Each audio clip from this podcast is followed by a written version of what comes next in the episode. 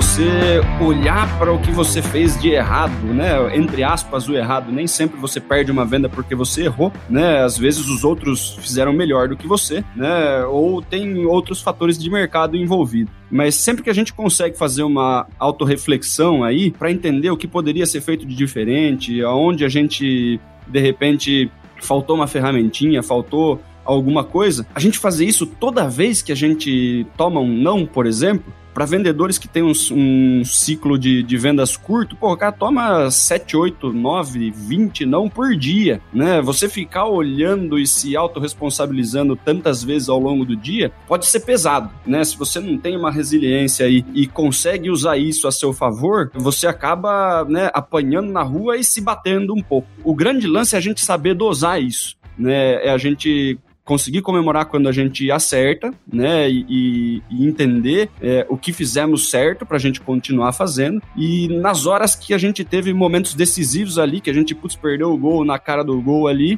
ter a humildade, né? De deixar o ego de lado e falar, cara, aonde que eu falhei aqui? Como que eu posso melhorar da próxima vez? esse tipo de, de atitude, né, ele acelera o desenvolvimento, né? Porque se tem uma coisa que o vendedor lida bastante é com o não.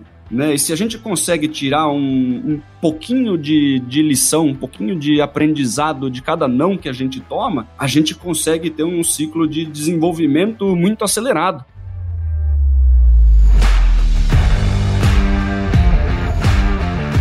Olá, super vendedores, tudo bem? Estamos começando mais um Papo de Vendedor. O meu, o seu, o nosso podcast sobre vendas, um podcast feito de vendedores para vendedores. Eu sou o Leandro Munhoz e aqui comigo está ele, Daniel Mestre. E aí, pessoal, como é que tá essa força? Daniel Mestre, hoje o assunto é o que as grandes empresas e os grandes headhunters procuram em um candidato quando a gente fala de vagas de alto nível, vagas na área comercial. E para falar sobre esse tema, sobre mercado de trabalho, sobre as competências chaves que as grandes empresas buscam dentro desses profissionais, a gente trouxe o Ricardo Basaglia, o famoso Baza. Baza, seja muito bem-vindo ao Papo de Vendedor. Muito obrigado, Leandro, pelo convite. Daniel, que honra estar aqui com vocês. Para a audiência que ainda não te conhece, por favor, comenta um pouquinho quem que é o Baza, o que, que você faz no mercado, por que, que você é considerado um dos maiores headhunters do Brasil. Conta um pouquinho pra gente, cara. Bom, acho que primeiro, Leandro, eu começo sempre dizendo que apesar de hoje eu ser bastante conhecido por falar de carreira e liderança aqui no Brasil, eu sou o exemplo de alguém que não soube planejar carreira, porque eu sou formado em tecnologia então, até meus 20 e poucos anos de idade, eu tinha a convicção que eu ia ser um programador, porque eu era extremamente tímido. Então, meu sonho era trabalhar dentro de um data center, falando com o menor número de pessoas. Isso só diz o quanto a gente sabe muito pouco que a gente vai ter para a nossa vida, nossa carreira, quando a gente está no início da carreira e o quanto que vem uma descoberta pela frente. Tanto que eu costumo brincar se antigamente o plano de carreira era como aquele antigo Garmin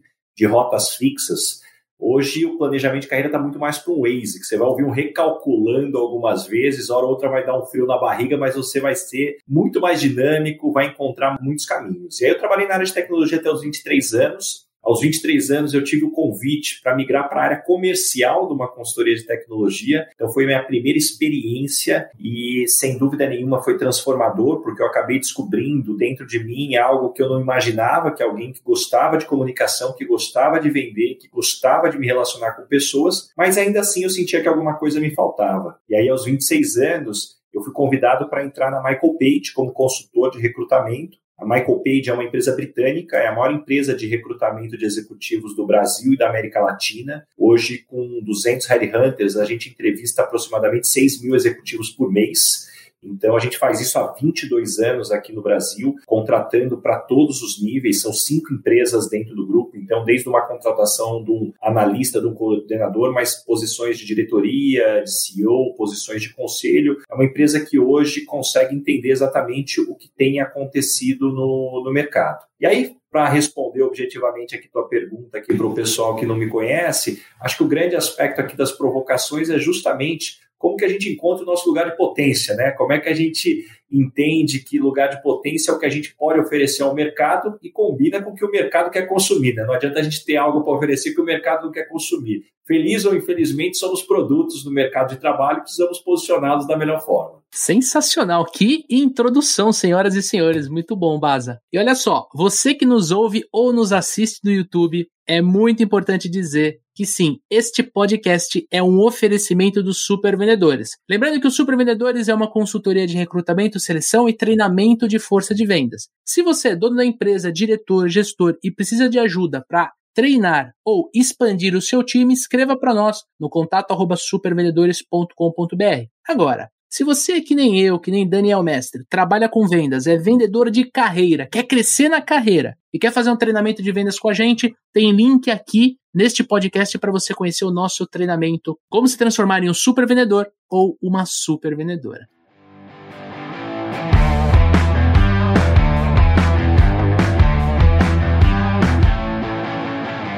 Agora sim, mergulhando na pauta aqui, eu quero puxar a nossa primeira pergunta aqui para começarmos a discutir o tema. Baza, como headhunter, é, com uma carreira cheia de cases e grandes clientes, o que, que você percebe, né, qual é a tua visão, como principais competências buscadas por esses grandes players, essas grandes empresas no mercado, o que, elas buscam dentro dos profissionais da área comercial, cara? É uma ótima pergunta e tem uma evolução acontecendo. Quando eu entrei na empresa há 15 anos como consultor, certamente as demandas do mercado eram diferentes do que acontecem hoje, mas tem algo que claramente é uma tendência que cada vez mais ganha força, que são as competências comportamentais, ou como o mercado classifica, são as soft skills, ou people skills. Existe uma pesquisa nossa que mostra que 91% dos profissionais são contratados por habilidades técnicas e depois demitidos por questões comportamentais. Ou seja, você contrata a pessoa porque ela tem experiência na área, passou por bons projetos, por boas empresas. Infelizmente, depois acaba demitindo a pessoa porque ela não trabalha bem em equipe, não tem atitude, não é colaborativa,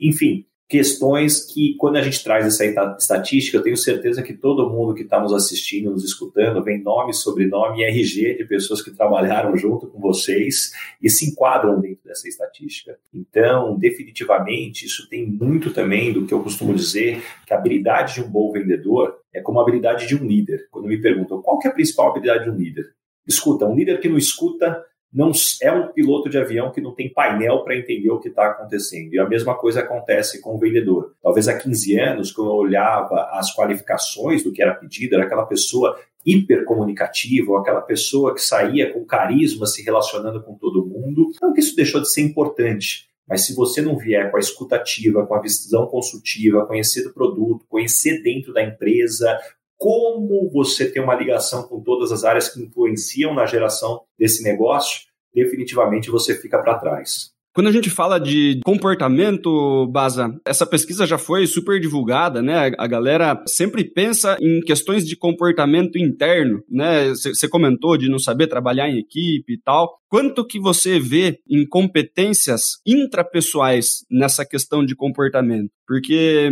a gente percebe, né, dando treinamento em um monte de empresa, vários vendedores que são top performers, né, eles têm uma inteligência emocional acima da média. A gente percebe que o cara ele não fica tão estressado quanto a maioria do time já está perdendo ali um pouco a racionalidade.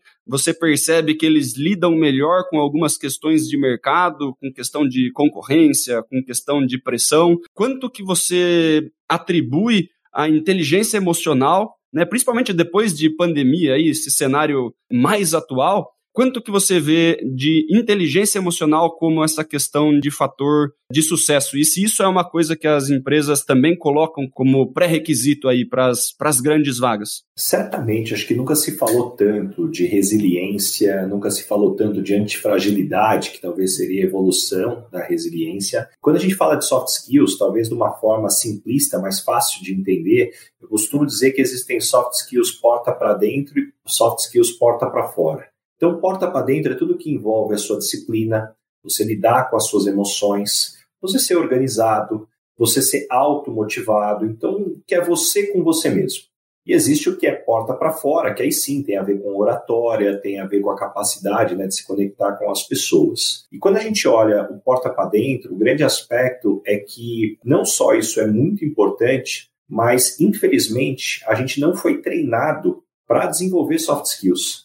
Eu acabei de citar uma estatística onde 91% dos profissionais né, são contratados por habilidades técnicas demitidos por questões comportamentais, mas quando a gente olha para a grade curricular de graduação, pós-graduação, MBA e mestrado, menos de 1% dos módulos tratam de soft skills. Ou seja, tem um elefante aqui na sala e ninguém está falando sobre ele. inclusive, não só a gente não está falando sobre ele, como a gente não aprendeu a desenvolver soft skill. Tem uma grande diferença entre aprender uma hard skill, que é o conhecimento técnico, e aprender uma soft skill.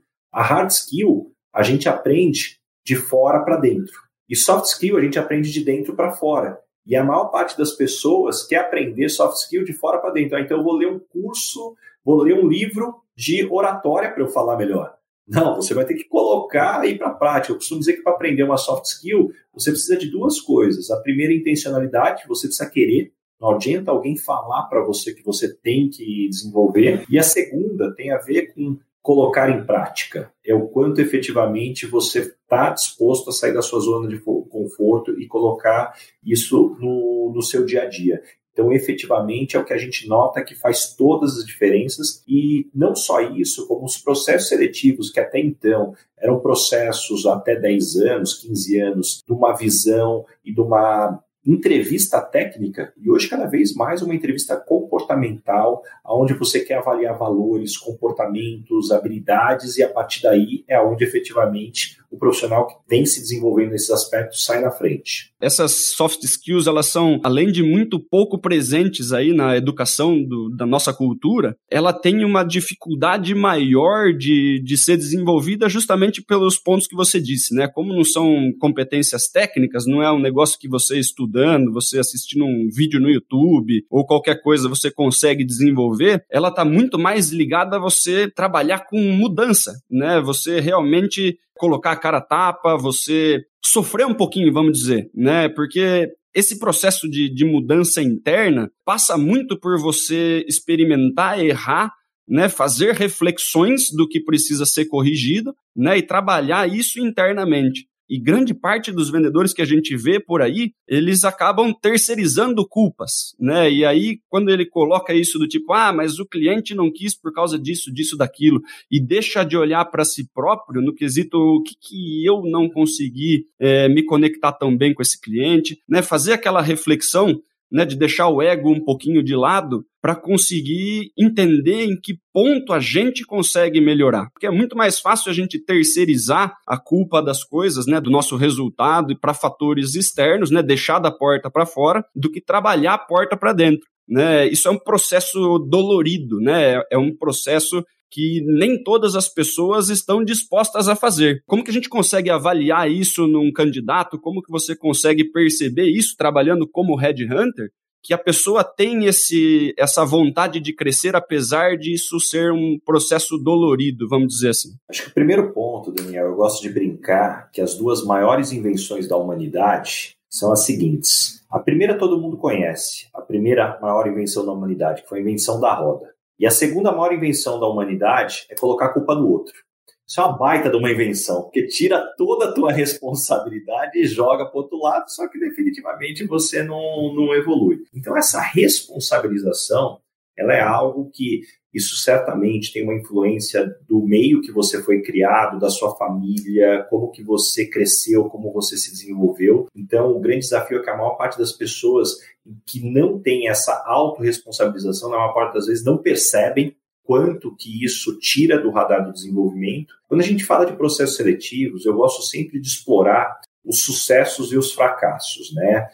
E, e para mim tem um aspecto muito importante de explorar o fracasso ou as falhas, porque eu sempre costumo dizer que currículo parece lápide de cemitério, só tem coisa boa, né? Você nunca vê no cemitério aqui morrer um sacana devendo pro cunhado, né? Só tem exemplos de seres humanos, a mesma coisa de currículo que só a pessoa só acertou. E para mim o, o ponto de explorar aonde a pessoa eventualmente falhou, ela como que ela traz isso? Essa falha foi porque a outra área não me entregou, foi porque o cliente fez isso, ou que efetivamente talvez aconteceu isso, mas o que eu aprendi, o que eu poderia fazer diferente. O que eu acredito é que toda falha, todo erro, você tem dois grandes erros. Um é ignorar, fingir que não aconteceu, e o outro é ficar se martirizando e só reclamando, ó vida, ó céus. O equilíbrio está em falar assim, puxa, tá bom, isso aconteceu, isso é muito ruim, o que eu aprendi, o que eu vou fazer de novo. Agora, o que eu vou fazer de diferente do que eu vou ter para cá?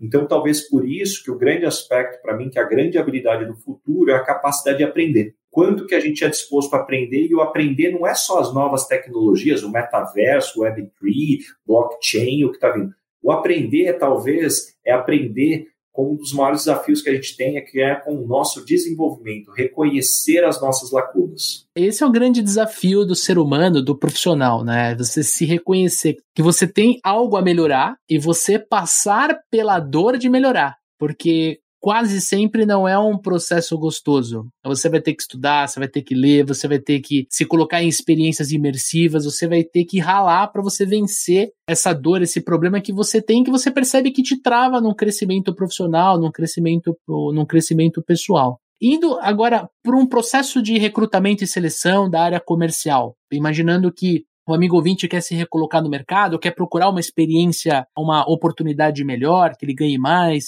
que ele tenha mais reconhecimento. Na tua visão, Baza, quais os principais motivos pelo qual o candidato pode ser descartado quando a gente fala de grandes processos? Eu acho que o primeiro aspecto, quando a gente fala de ser descartado, antes de você sair se aplicando, eu acho que tem um passo antes da gente fazer um inventário nosso. O que, que a gente traz na nossa bagagem, né? Tanto de habilidades como de experiências, de endosso, de reputação, para que eu entenda também aonde está o meu lugar de potência, aonde efetivamente eu consigo me diferenciar. Eu costumo dizer que não existe bala de prata. Um candidato que possa ser contratado em qualquer empresa, para qualquer situação, para qualquer tipo de desafio. Existe a pessoa certa para o lugar certo, para o momento certo. Então é a combinação desses três fatores. Então começa pelo inventário, e esse inventário não tem a ver só no que eu sou bom e o que eu não sou bom. Esse inventário também tem a ver com o que eu quero fazer. Né? A maior parte das pessoas tem no seu currículo muito mais uma lista do que você não quer fazer mais do que uma lista do que você quer continuar fazendo. E a gente sabe que uma parte importante da entrega do resultado não tem a ver só com eu conseguir fazer, tem com eu querer fazer. E a grande verdade é que ninguém motiva ninguém a nada. O máximo que um líder faz é despertar algo que está lá dentro. E as pessoas são motivadas por dois aspectos: ou por necessidade ou por paixão. A diferença é que a necessidade, uma hora, ela pode ir embora. A paixão, ela tende a crescer. Então, à medida que eu me conheço, o segundo aspecto é eu fazer uma pesquisa de mercado.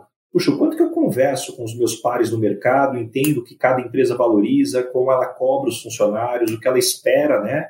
Como os funcionários deveriam entregar o resultado, e a partir daí eu deveria ir afunilando as empresas que fazem mais sentido para mim. Então eu estou dando essa volta toda para entender, para que as pessoas saibam que muitas vezes o que mais faz as pessoas serem desclassificadas do processo é mandar um currículo achando que esse currículo pode servir para toda e qualquer situação. E talvez a analogia que eu faço aqui de entrevista com a área de vendas da mesma forma como a gente não gosta daquele vendedor que chega para a gente, nem pergunta o nosso problema, só sai abrindo o portfólio, vendendo, falando tudo que ele tem de produto e serviço, a maior parte das pessoas numa entrevista ela não quer entender o que a empresa precisa, quais são as necessidades. Ela quer sair falando tudo que ela fez, tudo que ela conquistou. Ela tá é um vendedor abrindo o portfólio e se ele der sorte, o entrevistador ou a entrevistadora vai achar que aquilo faz sentido. Você está terceirizando a responsabilidade do match por outro lado, quando na verdade, falando de responsabilização, quanto mais você conhece o que a empresa precisa e o que você pode entregar,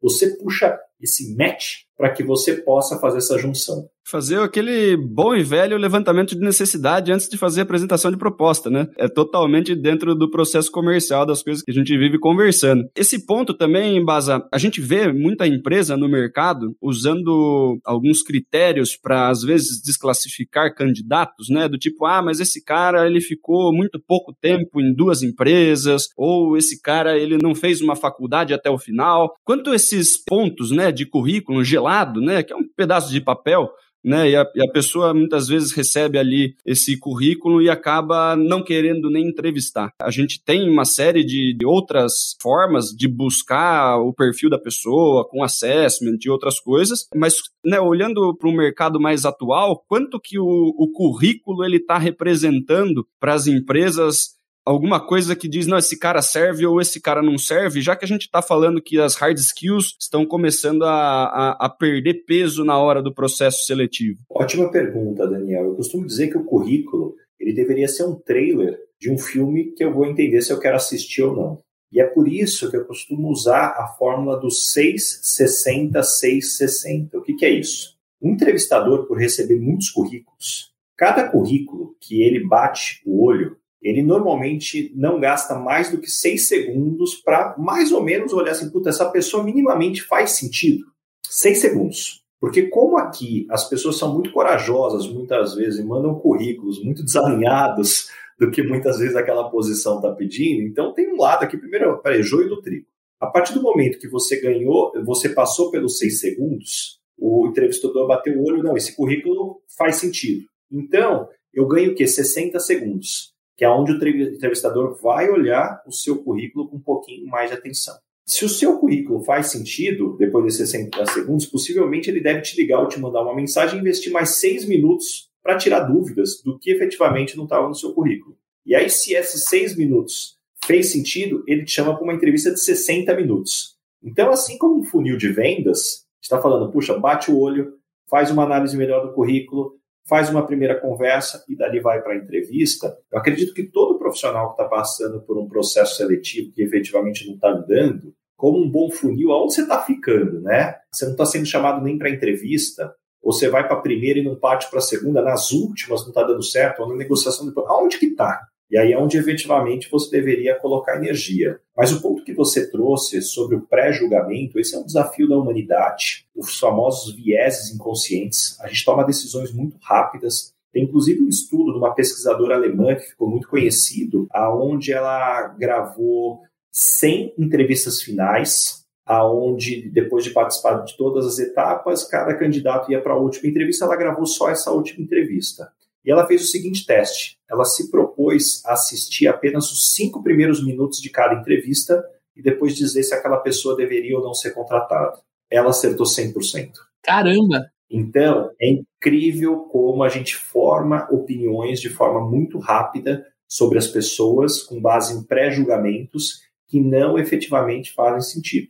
E aí, o grande elemento que as empresas precisam ter para acertar nas contratações é, primeiro, ter certeza que elas sabem o que procurar. O que eu vejo é que muitas vezes a, a empresa precisa contratar um vendedor, ah, coloca já o anúncio, contrate esse vendedor. Não, pera, calma. Os vendedores que passaram pela sua empresa que deram certo, deram certo por quê? Os que deram errado, deram errado por quê? Sejam conhecimentos técnicos, comportamentais. Tá bom, depois que eu tenho a gama do que eu preciso avaliar, quais são as melhores ferramentas? O que eu vou usar em entrevista, o que eu vou usar efetivamente testes, ou que efetivamente eu vou usar referências para chegar nessas informações. Então a gente começa a ver que esse processo de recrutamento ele é muito mais complexo e as pessoas justamente por partirem para a contratação normalmente no momento de emergência negligenciam pontos extremamente importantes. É como também, eu estou toda hora fazendo analogia com o processo de vendas, é igual aquela empresa que tem o um processo de venda até muito bem desenhado, mas é que essa venda, sabe, ela é tão importante, não deu para cumprir o processo. Deixa eu ir aqui, que aqui eu vou,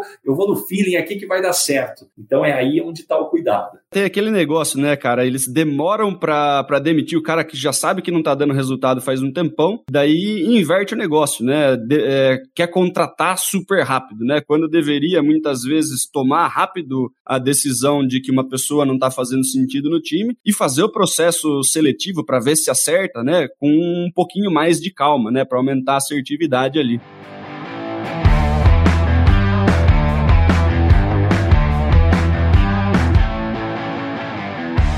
Baza, tem muita gente que fala que, poxa, vendedor não é, não é uma coisa de carreira, né? O cara não deu certo, virou vendedor, o cara não fez faculdade, virou vendedor. A gente entende muito que esse negócio de existem negócios milionários sendo fechado todos os dias, né? E as pessoas que estão por trás desses processos milionários aí, né, esses esses super negócios que estão sendo fechados, todos são vendedores de alguma forma. Quando a gente olha para grandes empresas, quando a gente olha para high stakes do mercado, o que que esse pessoal da mais alta categoria, eu sei que muitas vezes o cargo desse cara não é vendedor, né? Ele já é diretor comercial, ou ele é o, próprio, o proprietário da empresa, enfim, ele é empreendedor. Mas o que que você que trabalha tão diretamente com essas pessoas de cargos mais altos em, em empresas grandes, multinacionais e tal, o que que você vê de características comuns entre esses grandes vendedores, né? Esse pessoal que realmente fecha negócios muito grandes, ganha um, um bom dinheiro, para a gente ajudar o nosso amigo ouvinte, né? Que, que começou carreira de vendedor e ele quer continuar sendo vendedor, mas ele quer jogar na Champions League, né? O cara quer fechar negociação, quer ganhar dinheiro e entende que existe um movimento de carreira, né? Ele vai chegar na Copa do Mundo dos Vendedores ali. Quais são as características que esse cara precisa desenvolver agora que ele está treinando? O que, que ele precisa desenvolver para chegar lá, na sua experiência, né? Por ver essas pessoas de perto? O que, que eles têm em comum, Baza? Primeiro, vamos decupar então todos esses elementos e ele começa por você entender se você quer ser um ótimo vendedor ou um ótimo líder de vendas. São características diferentes e o que muitas vezes eu vejo é que excelentes vendedores se tornam péssimos líderes de vendas. E não tem certo, não tem errado. Puxa, eu conheço vendedores que são especialistas, não tem gestão, estão muito bem posicionados, ganhando muito bem, vejo líderes também muito bem posicionados, ganhando bem. Então, cada um jogando o seu time. Eu acho que esse é o primeiro ponto. Segundo, tem uma frase que eu adoro, que se eu lembro ela exatamente, ela é mais ou menos assim. Me mostre um vendedor que estudou tanto quanto um médico e eu te mostro um milionário. Né? Me mostra um vendedor que estudou e se dedicou tanto quanto um médico e eu te mostro um milionário. É entender que a área de vendas ela tem muito estudo, tem muito processo, tem muita estrutura, tem muito método e a maior parte das pessoas, por ter alguma habilidade, muitas vezes, de comunicação e ter algum resultado já com aquilo que ela traz de casa, ela pode achar que é suficiente. E esse suficiente não é porque a pessoa saiu da visão da árvore, viu da visão da floresta, fez uma baita de uma análise e assim, não é suficiente. Não, não, ele está escolhendo o que é mais cômodo. Eu digo que são os recortes convenientes, né? Como funciona isso aqui. É igual você falar assim, ah, não, Steve Jobs usava camiseta preta, então se eu começo a usar camiseta preta, eu vou virar Steve Jobs, né? Todas as empresas de sucesso têm janela. Então, se a minha empresa tem janela, então minha empresa é de sucesso. Então, cuidado com os recortes convenientes. Então, mergulha em relação ao desenvolvimento. Não tem como a gente não falar de conhecer muito bem o cliente, conhecer o mercado, conhecer os concorrentes, entender efetivamente aonde você pode explorar as fortalezas e como é que você trabalha as fraquezas, lida com as objeções. E a área de venda, certamente, é uma área de relação de confiança.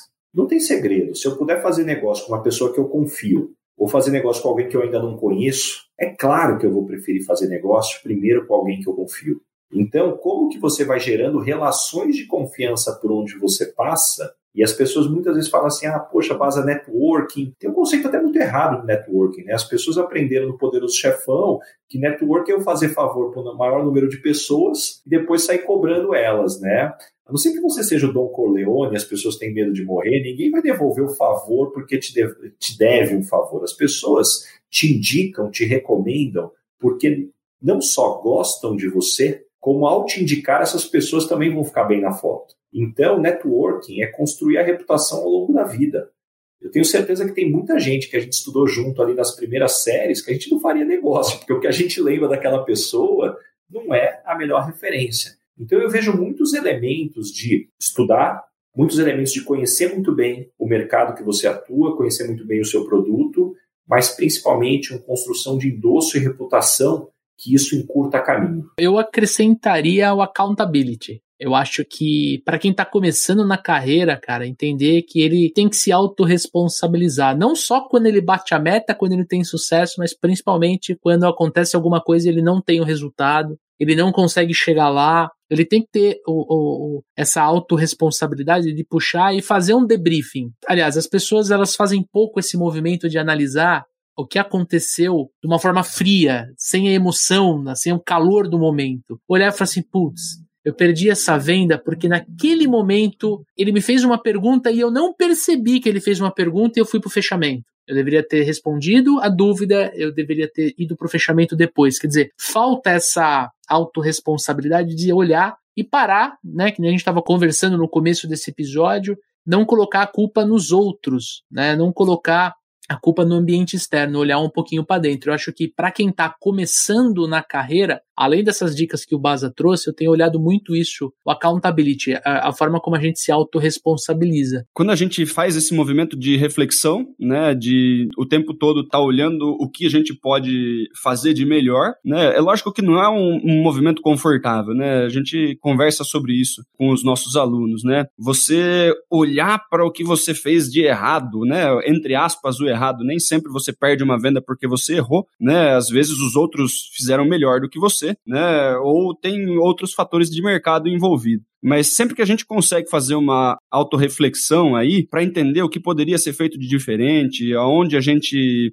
de repente faltou uma ferramentinha, faltou alguma coisa, a gente fazer isso toda vez que a gente toma um não, por exemplo, para vendedores que têm um, um ciclo de, de, vendas curto, pô, o cara toma 7, 8, 9, 20 não por dia, né? Você ficar olhando e se autorresponsabilizando tantas vezes ao longo do dia pode ser pesado, né? Se você não tem uma resiliência aí e consegue usar isso a seu favor, você acaba, né, apanhando na rua e se batendo um pouco. O grande lance é a gente saber dosar isso né? É a gente conseguir comemorar quando a gente acerta, né, e, e entender é, o que fizemos certo para a gente continuar fazendo. E nas horas que a gente teve momentos decisivos ali, que a gente putz, perdeu o gol na cara do gol ali, ter a humildade, né, de deixar o ego de lado e falar, cara, aonde que eu falhei aqui? Como que eu posso melhorar da próxima vez? esse tipo de, de atitude, né, ele acelera o desenvolvimento, né? Porque se tem uma coisa que vendedor lida bastante é com o não.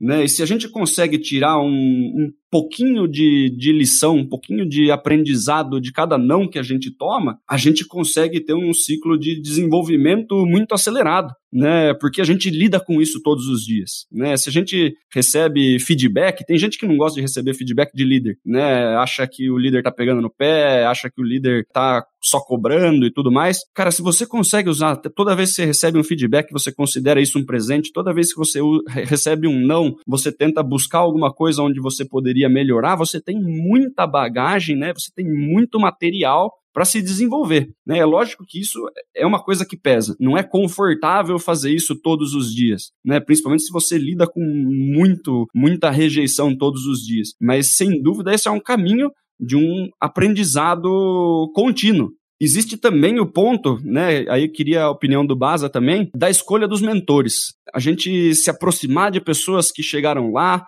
tá dentro da questão de networking, mas às vezes nem tanto, né? Porque o mentor seu nem sempre vai ser uma pessoa que você vai ter na sua roda de amigos ali, mas o quanto a gente consegue encontrar uma pessoa para se espelhar, Baza. Muitas vezes a gente consegue encontrar uma pessoa para modelar mas a gente não tem acesso a essa pessoa, a gente não consegue tirar dúvida com essa pessoa, a gente não consegue usar essa pessoa de uma forma próxima para a gente se desenvolver. Quais são as estratégias, Baza, é, para o pessoal que está nos ouvindo aí, na, na, escolha do mentor, né? Pode ser uma pessoa de dentro da empresa, pode ser uma pessoa de mercado. Como que você vê isso? Tem muita gente vendendo essa coisa de mentoria na internet. Eu acredito que esse processo de mentoria nem sempre é uma coisa paga, né? Eu tive alguns mentores na minha vida que me aceleraram a minha carreira super legal, né? E, e assim, é, é, um processo que acontece meio que naturalmente, né? Mas a gente tem que escolher muito bem as pessoas que a gente dá ouvido no começo da carreira. É, Daniel, acho que o primeiro ponto que eu não queria deixar passar, você falou sobre o feedback. Eu vejo muitas pessoas que são reativas a feedback. O que eu costumo dizer é o seguinte: você quer ser reativo a feedback, tudo bem. Depois, quando você quiser se desenvolver, vai gastar dinheiro com coach, com terapeuta, com psicólogo, pô, tá esfregando na tua cara o feedback do que você pode se desenvolver com exemplo na hora quente, depois você vai ter que passar por um processo talvez mais longo para resgatar justamente esses exemplos. Então, acho que assim, não perca a oportunidade do bom feedback. Eu concordo que o feedback é um presente. Aliás, eu costumo dizer que feedback é alguém que se importa com você. Então, se você tem em casa um marido ou uma esposa que toda hora reclama com você de alguma coisa que você não faz da forma certa, porque a pessoa se importa. O problema é quando ela para de dar feedback, porque às vezes a pessoa desistiu, né? Aí tem que se preocupar. Isso vale tanto para a empresa quanto em casa, no casamento também. Mas voltando sobre os mentores, para mim tem um aspecto que muitas vezes a gente acredita que esse processo de mentoria ou de mentores é algo extremamente formal Aí preciso fazer um convite para alguém. Eu quero que você seja o meu mentor. Vamos fazer uma sessão. E a maior parte das, dos mentores que eu tive foram mentores muito informais, que a relação foi sendo construída. Eu acho muito complexo alguém chegar e, e me convidar, por exemplo, para ser um mentor. Eu nem conheço, às vezes, direito a pessoa, não sei até se eu posso agregar ela. Então, calma, cuidado. Eu acho que a mentoria vai sendo dosada. Primeiro, então, não precisa ser um processo formal, ele começa informal aonde você efetivamente pode começar com dúvidas mais simples que a pessoa te ajuda, e aí a partir daí você vai conquistando uma, relação de confiança e você vai se aprofundando nos temas. E uma coisa que as pessoas erram também em não calcular bem a distância. A maior parte das pessoas gostaria de ter como mentor o Abílio Diniz, o Jorge Paulo Leman. Claro que são caras super inspiradores, mas será que porque você precisa se desenvolver agora, ele é a melhor pessoa para te dar isso? Às vezes a gente fica querendo acumular conhecimento para lá na frente, assim, eu sempre costumo dizer, até quando eu falo fazer, ah, vou fazer um treinamento. Peraí, antes de você escolher o treinamento, quais são os seus gargalos? O que, que faz com que hoje você não cresça? Busca o que resolve os gargalos aqui, não sai tentando estocar conhecimento que um dia você precisa é, é, é fazer. Agora, uma coisa é fato: a maior parte das pessoas de sucesso gosta de ajudar outras pessoas a crescerem. O desafio dessas pessoas é tempo. Agora, o que você tem que despertar é o interesse dessa pessoa. O que você pergunta a ela, ela te dá uma dica. Como é que amanhã depois você só manda um WhatsApp? Eu mando uma mensagem, um e-mail falando assim: ó, oh, obrigado por essa dica, eu implementei assim, assim, assim, deu esse esse retorno. Agora eu estou na dúvida de fazer assim ou assim, o que, que você acha? De novo, vai puxando o fio dessa conversa e dessa relação. Então eu acredito que as pessoas podem fazer isso de forma mais leve e também eu tenho muito cuidado quando eu ouço, ah, não, qual que é o mentor que eu admiro? Puxa, à medida que você cresce, é difícil ter alguém que você admira sobre todos os prismas. O importante é o que você precisa se desenvolver, o que a gente falou do teu gargalo atual, e a hora que você faz esse recorte, quem é referência para você? Talvez essa pessoa, você não goste do estilo dela em outros aspectos, mas naquele recorte é exatamente o que você precisa. E a partir daí, você consegue efetivamente ir mapeando que são as prioridades que você se desenvolve e vai matando elas.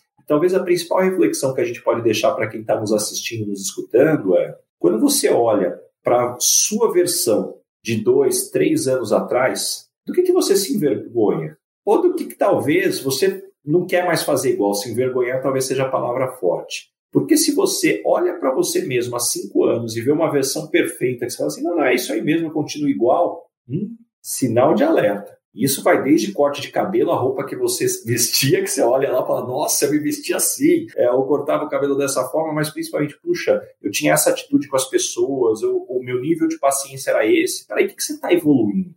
É uma reflexão também que pode ajudar a gente é, dimensionar o quanto a gente tem se desenvolvido. Sensacional, Baza. E olha só, antes da gente avançar aqui para o final do nosso programa, quero fazer uma pergunta para você que está nos ouvindo ou nos assistindo no YouTube. E aí, tá gostando desse podcast? Tenho certeza que sim. Eu quero pedir dois favores para você. Primeiro, para você indicar este episódio para três amigos. Exato. Escolhe três amigos que trabalham na área comercial e que podem se beneficiar desse conteúdo que você está ouvindo e compartilha com ele. Tem um botãozinho aqui de WhatsApp, você compartilha e a pessoa recebe. Eu tenho certeza que esta pessoa vai ser muito grata por enviar um conteúdo de qualidade. E a segunda, eu quero te pedir uma gentileza. Agora no Spotify você consegue classificar o nosso episódio. Se você estiver escutando pelo Spotify, aproveita para clicar no nosso logo ali no Papo de Vendedor. Você vai acessar a home e vai estar ali cinco estrelinhas para você poder dar nota. Dani, que nota que ele deve dar? Acredito que cinco estrelas. O que, que você acha, Leandrão? Cinco estrelas, com certeza. Isso ajuda a gente levar o nosso programa para mais pessoas que estão interessadas em crescer na área comercial em si, não só crescer, mas prosperar na vida como um todo.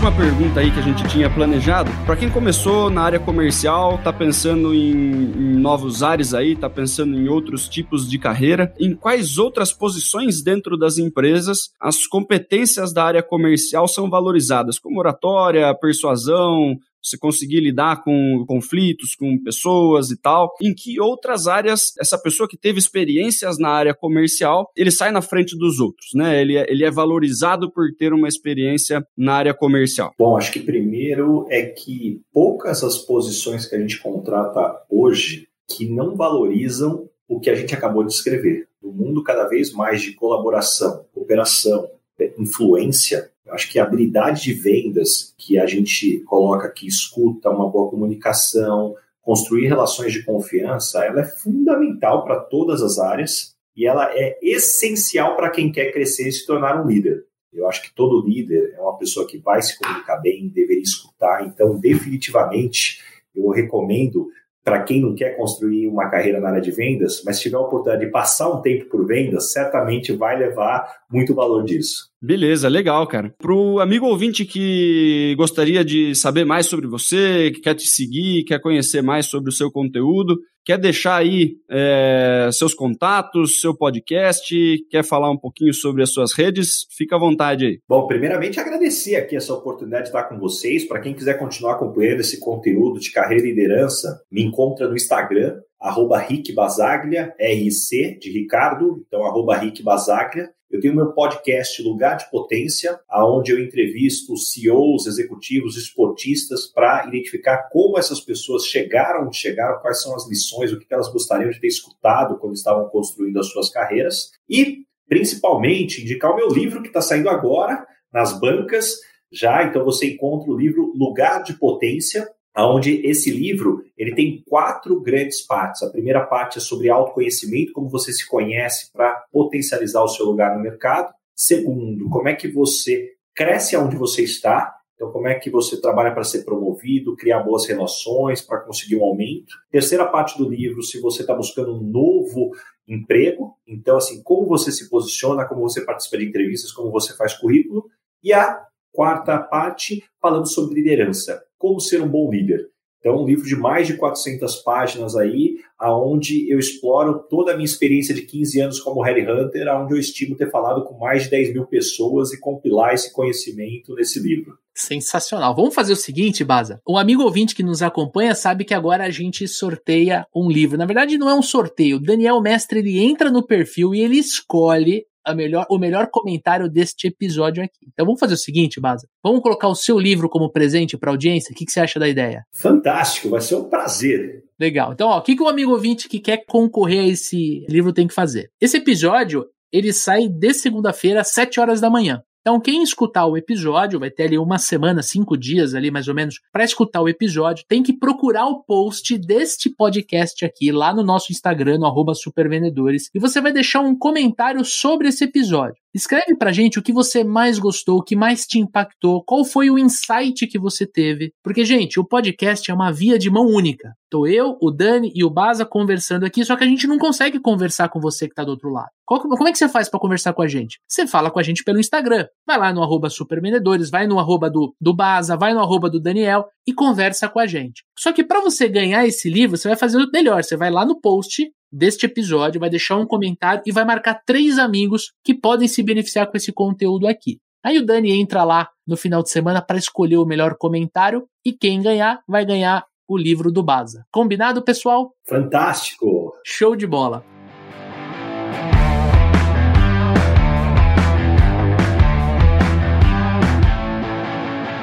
Pessoal, aproveitando então, né, falamos sobre feedback, falamos sobre um monte de coisa, manda o seu feedback pra gente, manda a sua sugestão de pauta, sugestão de convidado, manda pra gente aí críticas, sugestões, xingamentos, manda lá no arroba supervendedores, que a gente usa todo o material que vocês mandam pra gente. O episódio de clínica de vendas que tem as dúvidas da galera, a gente responde todo final de mês quatro, cinco perguntas aí a respeito de vendas, a gente faz no Clínica de Vendas, e o resto das sugestões a gente vai colocando aí no, na programação dos próximos episódios. Maravilha, pessoal? Exatamente, Dani. Até porque semana que vem tem clínica de vendas entrando no ar. Então, se você tem uma dúvida, um problema, uma dificuldade, um desafio na área comercial, vai lá, arroba supervendedores, manda pra gente no inbox, coloca a empresa que você trabalha, o mercado, seu nome, seu cargo e, meu, escreve pra gente a sua dúvida que a gente tá aqui pra fazer um programa para vocês, para nossa audiência. E agora você já sabe, Papo de Vendedor é semanal, então daqui sete dias, segunda-feira que vem, nos vemos novamente. Combinado? Forte abraço, boas vendas e sucesso!